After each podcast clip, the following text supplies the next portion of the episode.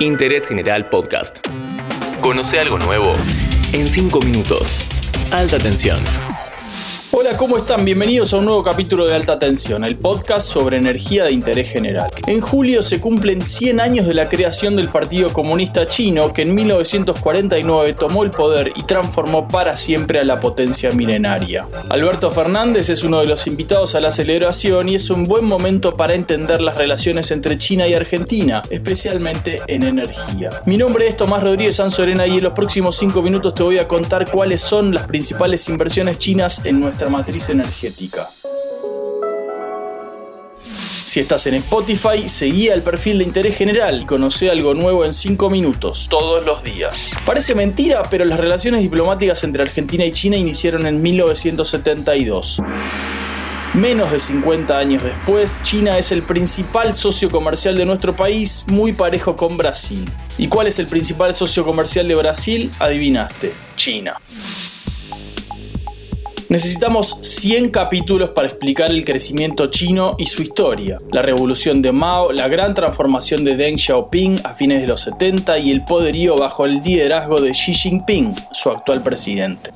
De lo que no hay dudas es que si Inglaterra dominó el siglo XIX y Estados Unidos dominó el XX, el siglo XXI es el siglo de China. Argentina es una muestra de esto. En 2020 casi el 12% de nuestras exportaciones fueron para allá y el 20% de las importaciones vinieron de allá. Al cierre de este capítulo, el 40% de las reservas internacionales del Banco Central Argentino eran del famoso swap con China. China tiene más de 70 grandes empresas activas en el país pisando fuerte en todos los sectores. Bancos, agro, tecnología, telecomunicaciones, autos, infraestructura. La energía es uno de los sectores donde más se observa esta relación.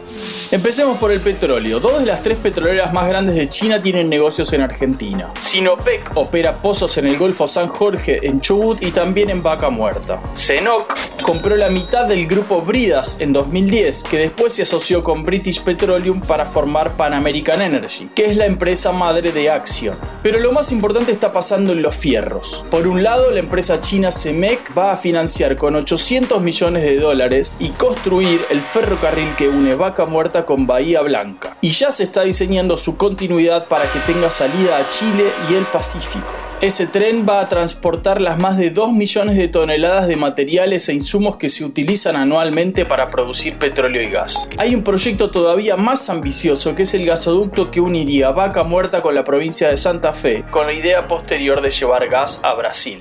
En mayo, la Secretaría de Energía firmó un memorándum de entendimiento con dos empresas chinas. El costo se estima en 3.200 millones de dólares que financiarían bancos chinos. En las renovables la presencia china es impactante. El parque solar más grande de América Latina se llama y queda a 4.200 metros sobre el nivel del mar, ya produce electricidad para Jujuy y cuando esté terminado tendrá 1.2 millones de paneles solares funcionando. La constructora es Power China, que también construyó 5 parques eólicos en Chubut. En energía hidroeléctrica, China apostó muy fuerte por la construcción de las represas Condor Cliff y Barrancosa. El proyecto estuvo estancado por discrepancias en los estudios ambientales y por la causa de los cuadernos, pero se estima que estarán listas en 2023. Power China está detrás de los proyectos de las represas Tambolar en San Juan y Chihuido en Neuquén, y también Portezuelo del Viento. En este repaso no podemos dejar de mencionar las inversiones en litio y la construcción de la central termoeléctrica Manuel Belgrano 2 en la localidad de Campana. Además está el acuerdo con la estatal china State Grid para iniciar obras de ampliación de la red eléctrica del área metropolitana de Buenos Aires. Por último, un tema al que seguramente le dediquemos un capítulo aparte. Tenemos el proyecto de una cuarta central nuclear, la esperadísima Atucha 3. El proyecto sería de no menos de 8 mil millones de dólares y es muy importante para China.